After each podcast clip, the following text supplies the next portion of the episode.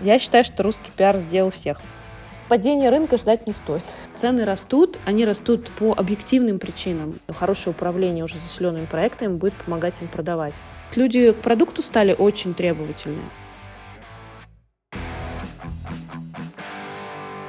Сегодня гость подкаст «Шальный ЖКХ» Алла Аксенова, эксперт в области пиар, кризисных коммуникаций, агентство PR Development. Здравствуйте, Алла. Здравствуйте, Андрей. Сегодня поговорим вообще о пиаре в сфере недвижимости. Такая необычная для нас тема, но очень интересная, потому что здесь, как мне кажется, возникает в последнее время каких-то много нестандартных решений, креативов, которые работают как на сам продукт, на сами недвижимости и жилищный комплекс, так и на дальнейшее их обслуживание, конечно, все это тоже оказывает влияние. Обычно всегда мы узнаем вообще, как вы оказались в этой сфере, как вам пришлось оказаться в сфере пиара девелоперов, то есть какой был ваш профессиональный путь? Профессиональный путь всегда был связан с коммуникациями, потому что первое образование у меня журналистика, я окончила факультет журналистики и проработала первую часть своего профессионального пути, там около шести лет, непосредственно в журналистике, в, на телевидении, в газете. Писала и снималась, и коммуницировала с людьми. И, наверное, люб, люб, любимый жанр для меня был это жанр интервью и жанр э, статей таких э,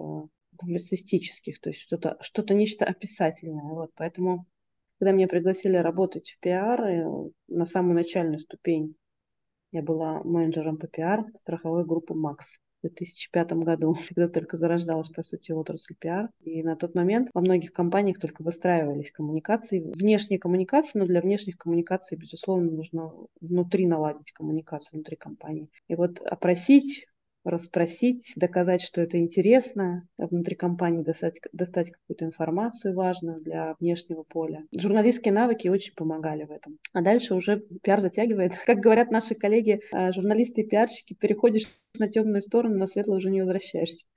Вообще в недвижимость я пришла в 2007 году. Мало кто помнит из старожилов, может быть, было такое агентство недвижимости, оно называлось ДОКИ. Их было два, агент 002 и ДОКИ. Существовало оно не очень долго, там около трех лет.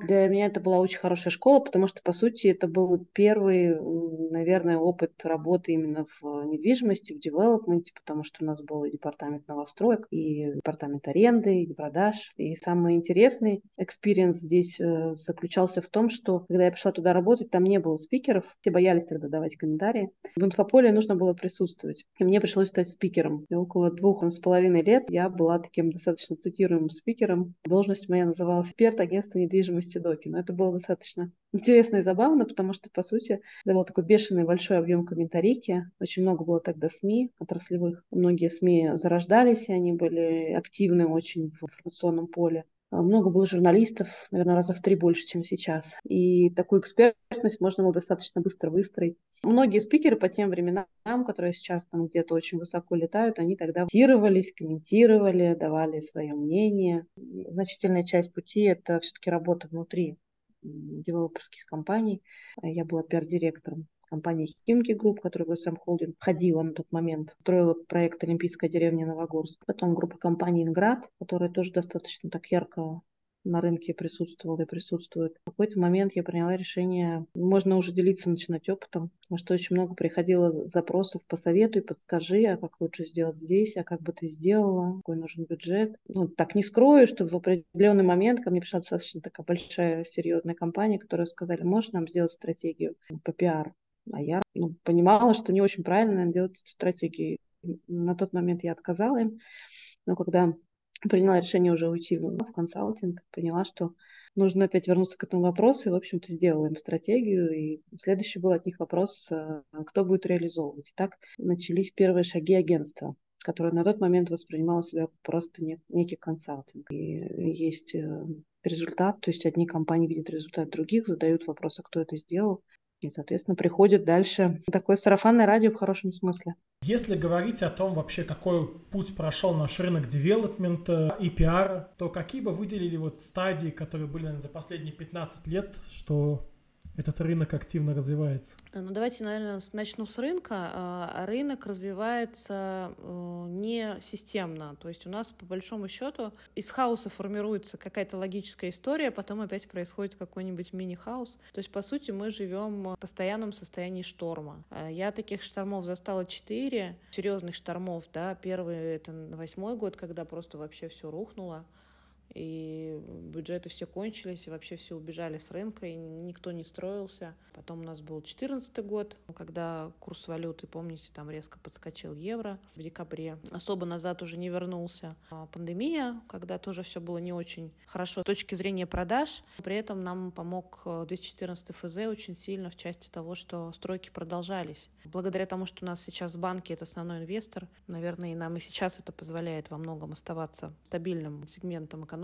Четвертая часть — это, конечно, то, что произошло там, в феврале прошлого года. Это тоже, безусловно, сказывается, и сказывается с точки зрения информационного поля, и с точки зрения себестоимости строительства, и с точки зрения спроса. Наблюдаем постоянные колебания, связанные там, с разными факторами политическими, экономическими. Сказать так, что рынок недвижимости развивается спокойно, стабильно, по спирали вверх, ну нет, конечно, это постоянные какие-то истории не во имя, а вопреки но при этом он остается всегда э, способом сохранения. Э, условно, любой шторм люди начинают сначала пугаться, барахтаться в воде, а потом искать э, остров спокойствия. И недвижимость таким островом до сих пор остается. И когда у человека он понимает, что нужно спасать свои сбережения, пересматривать свои стратегии инвестирования, свои семейные какие-то планы, первое, что он делает, это смотрит в сторону метров, потому что метры, они, по крайней мере, останутся стоять, и их сейчас уже точно построят. Доверие рынку прибавили escrow счета, действительно. И это, наверное, сейчас самая цивилизованная история. Доверие к отрасли, наверное, наверное, вот мне как-то задавали вопрос недавно, как оценить вот это вот влияние, да, ну,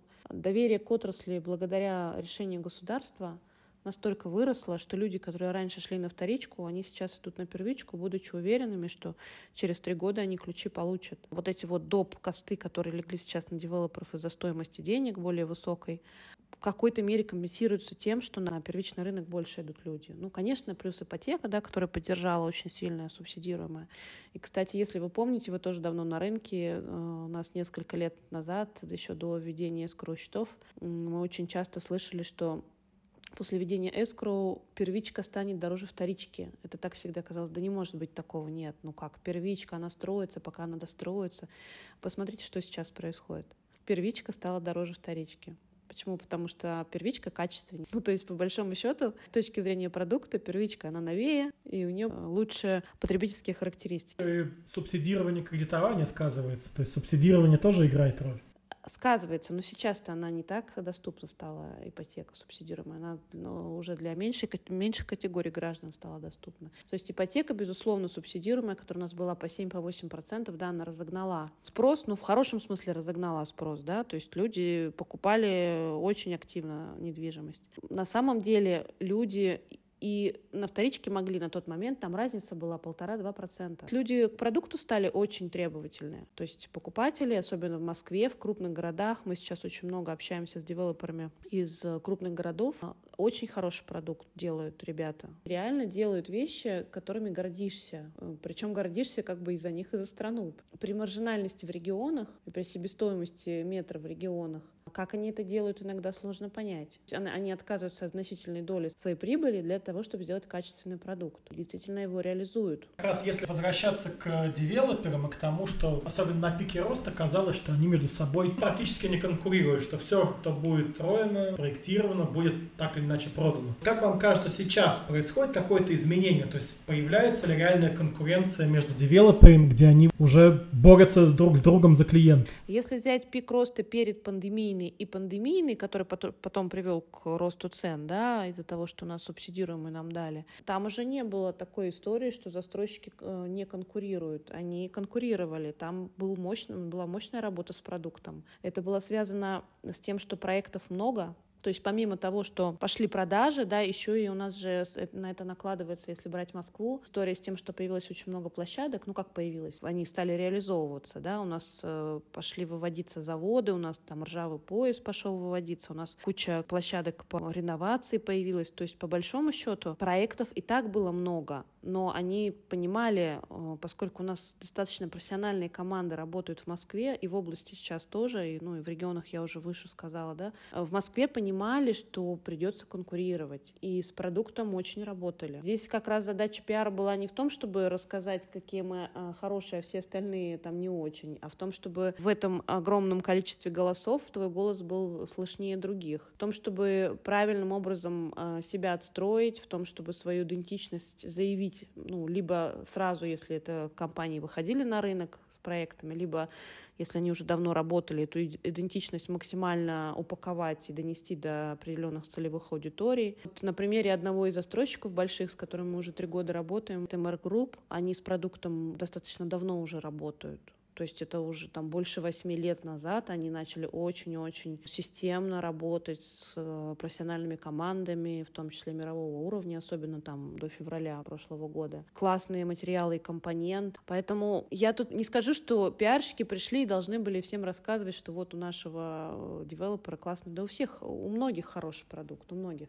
Наверное, сейчас э, задача вот именно в продуктового пиара в том, чтобы донести до людей, почему у нас такая цена, потому что у нас вот такой продукт. Потому что, да, цены растут, они растут э, по объективным причинам, не потому что там девелоперы заелись и хотят там себе, не знаю, набить карман. Нет. Нам люди, ну, людям нужно объяснять. Вот посмотрите, у вас там лифтовое оборудование вот такое, там фасады вот такие. Сейсмоустойчивость здания, она должна быть вот такая. Пиарщики превратились в хорошем смысле слова проповедники, да, которые не заливают там в уши неправду, а которые имеют э, инструменты для того, чтобы большим количеством слов донести до людей информацию, потому что у рекламных инструментов у них нет таких возможностей рассказать, да, они все-таки не, не про лонгрид и не про сторителлинг. Они покупай, скидка такая-то, э, планировка такая-то. А пиар, он уходит сейчас, особенно это, кстати, видно по телеграм-каналам, да, уходит в истории, в рассказы, в описание, такую писательную часть, максимально стараясь оставлять это нативным, да, как у кого, у всех по-разному получается. Мне кажется, что пиар очень сильно эволюционировал, профессиональнее стал, и ушли очень многие люди и компании, которые не до конца понимали роль пиара. Пиарщики были немножко в коронах в части того, что не все себя э, соотносили с функцией продаж и с функцией продвижения. Э, мне очень это правильно мозги поставило на место, когда я со своим опытом в пиар уже после нескольких лет работы пошла учиться в высшей школу экономики на маркетинг. Вот, и там просто произошли такие мощные перестройки и получение новых скиллов, потому что ты выходишь оттуда и понимаешь, что, ну, господи, ну, мы просто те же самые маркетологи, только немножко по-другому. Функция пиар — это все-таки функция продвижения. Как бы там не любили интервью, не любили первые лица, не, не любили э, участие в конференциях и так далее. Функция продвижения, она должна тем или иным способом влиять на продажи. Вот, через э, выстраивание бренда, через выстраивание продукта, через очень тесную работу с маркетологами. Кстати, за последние несколько лет больше стали дружить пиарщики-маркетологи, потому что я помню еще там лет 6-7 назад это просто были какие-то разные касты.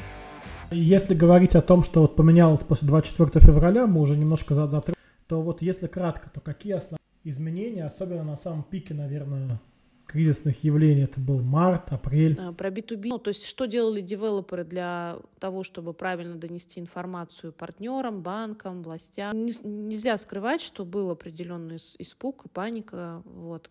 Достаточно быстро справились, но, конечно, и письма писали клиентам о том, что все нормально, работаем дальше. И, в принципе, внутри компании собирались и думали, как бы сценарий прорабатывали, обсуждали, что делать в том или ином случае. Потому что, конечно, там спрос сразу достаточно резко, да. B2B собрались, огляделись вокруг себя и решили, боже мой, ну мы же работаем для людей, и сместили свой фокус внимания на B2C. А B2C на тот момент, ну, то есть покупателям, да, э, и настоящим, и будущим, и бывшим даже, да, потому что все боятся, э, ну, все боялись всего на тот момент.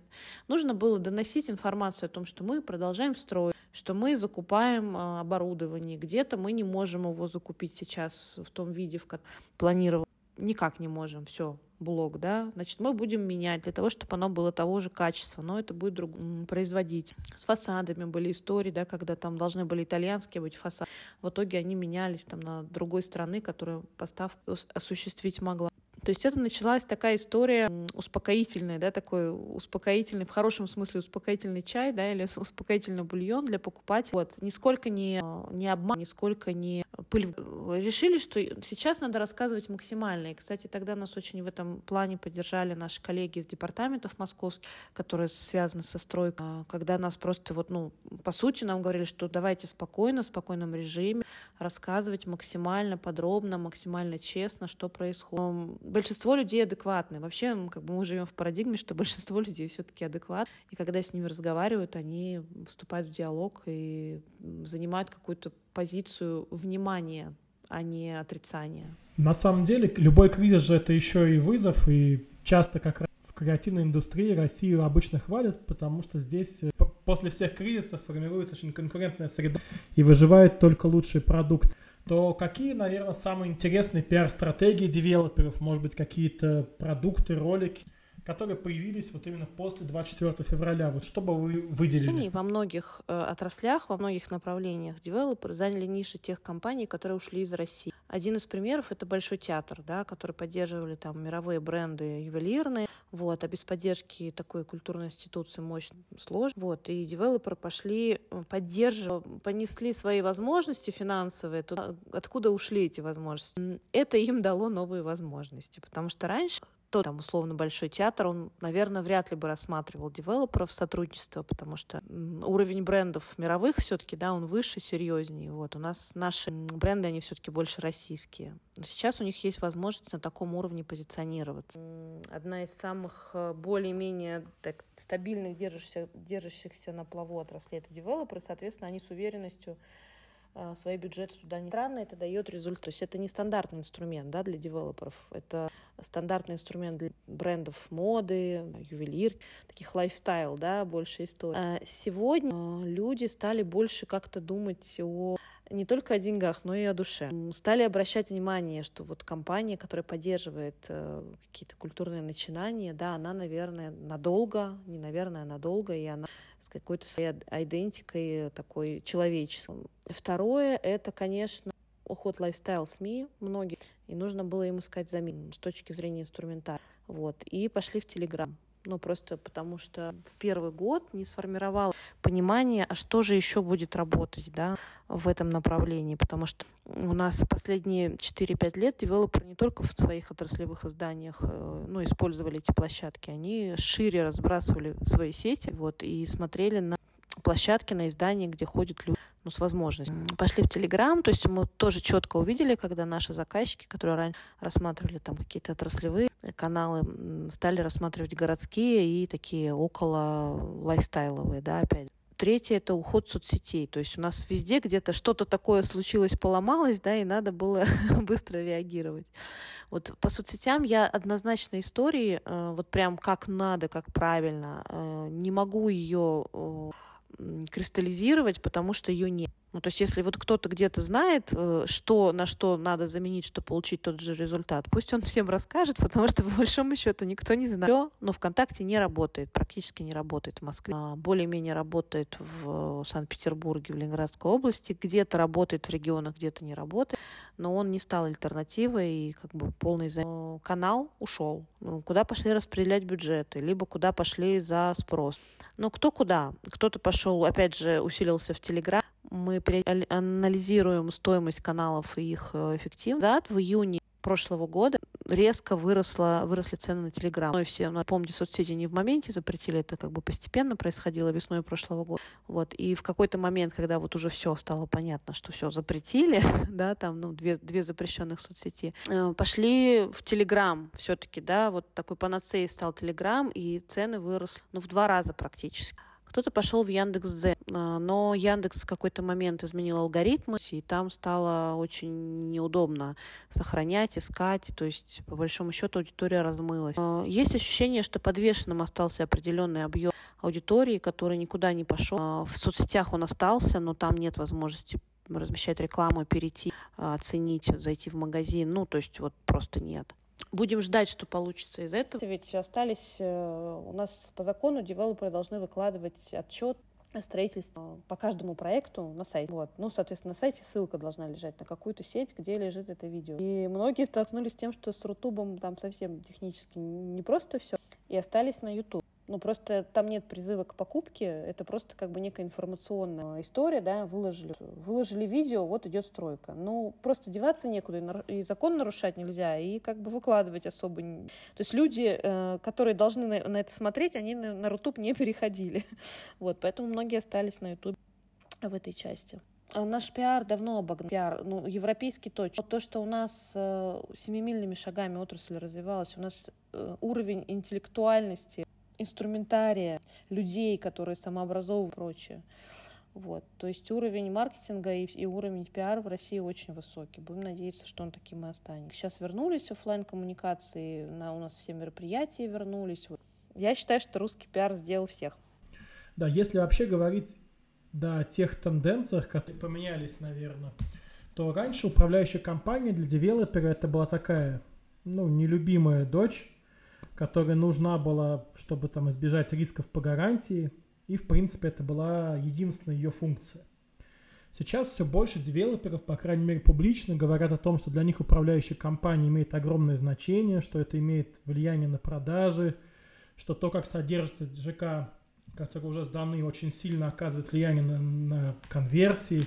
Вот как вам кажется, это действительно так произошло или это просто какие-то красивые слова, или действительно управляющая компания сегодня вот как бы это уже и в том числе маркетинговый инструмент? Это было красивыми словами. У многих это так и осталось. Но очень многие сейчас понимают, что это инструмент самый качественный и самый дешевый продаж, ну, повторных продаж, да, в данном случае, продаж по рекомендации. Это работа с теми, кто уже купил кто уже живет либо с их э, ближним кругом, там, друзьями и прочее. Не просто, не просто декларируют, реально стали работать с коммуникацией внутри управляющих компаний, а, с качеством а, услуг. Не всегда это значит, что все стало идеально построено мгновенно. Это значит, что люди пришли, объяснили, рассказали, поменяли, э, там не сразу, может быть, чуть позже, но, по крайней мере, предупредили, не послали на, там, куда-то на три буквы, взяли трубку, э, ответили в приложении. У нас есть очень интересный кейс. Я не могу, к сожалению, компанию называть. Это региональная компания, она очень большая, и они изначально очень большую ставку делали на управляющую компанию. Они прям были уверены, что хорошее управление уже заселенными проектами будет помогать им продавать будущий проект. И они запилили приложение очень давно. Шесть лет назад еще приложений э, именно интегрированных с жителями, то есть это и ЖКХ, это и получение ключей, это и дальнейшее обслуживание, то есть это все вместе, это и апт коммунальных историй, и вызов э, мастеров по ремонту, в общем, много-много всяких функций. Вот. И в какой-то момент они решили снять обратную связь. И пошли вопросы. Стало понятно, что люди хотят не просто проголосовать, либо задать вопрос, а хотят пообщаться. Тогда появился вот этот вот чат, не чат-бот, а реальный чат, где сидели дежурные, где принимали, где выслушивали там массу каких-то историй. Вот. И люди начали уходить в этот чат. Снизилось, снизилось количество звонков э, в управляющую компанию стало понятно, что зачастую человеку проще сформулировать э, вопрос и беседу как бы письменно, а не звонить, и меньше эмоций да, у него это вызывает. Вот. И в итоге получилось так, что этот чат, он стал инструментом коммуникации и сильно снизилось количество негативных каких-то ну, там, отзывов, каких-то рекламаций. Э, стало понятно, что нужно коммуницировать. Это одно из... Это не значит, что там понаотвечали и ничего не сделали. Нет, сделали тоже, безусловно.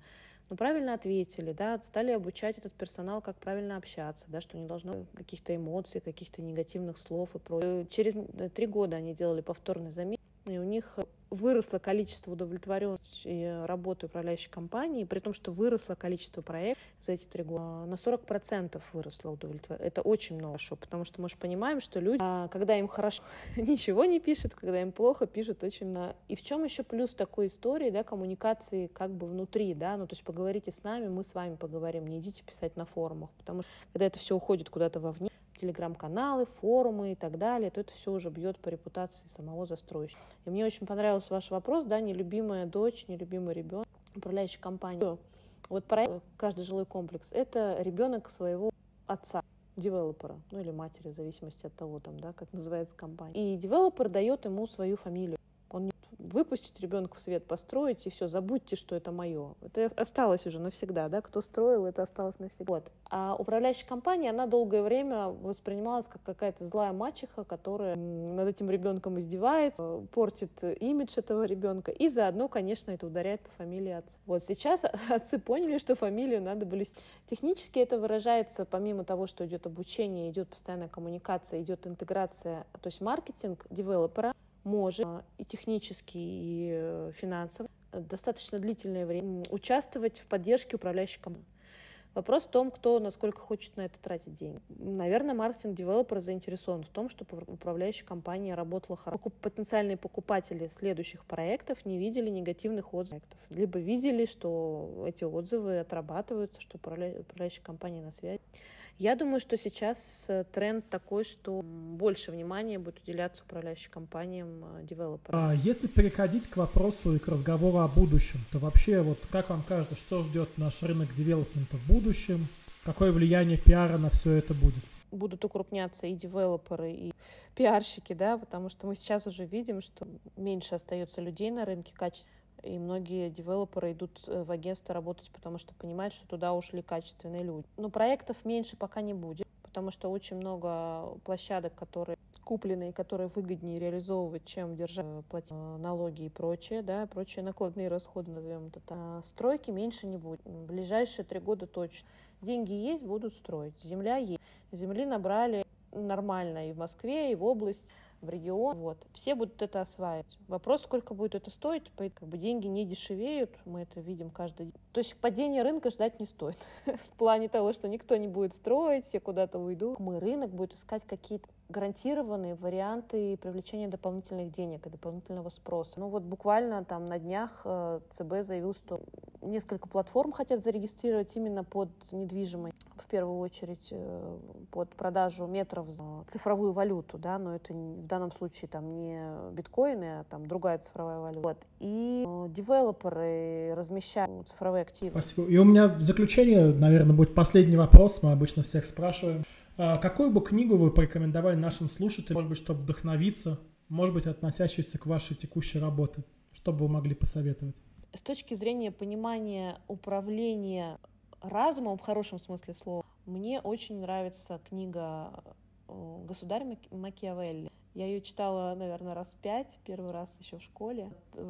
Если отбросив все моменты, которые связаны там с политтехнологиями, говорят, что Макиавелли — это первый политтехнолог, не совсем так. На самом деле просто книга, которая позволяет понять, э, в каком случае как лучше действовать. Э, это и для руководителей полезно, и для тех, кто хочет расти, строить карьеру. Потому что, как ни странно, книги столько лет, она по большому счету э, осталась прикладной. А если говорить о художественной литературе, то мне очень понравилось ну, из того, что прям я зачитывалась, это Зулиха открывает глаза. Она сейчас уже так не такая модная, но, наверное, из последних вот поразивших меня книг я бы ее отметила. Я полностью согласен, да. Спасибо большое вам за этот эфир. Ждем ваших комментариев, дорогие слушатели. А вам спасибо большое, Алла. Спасибо вам.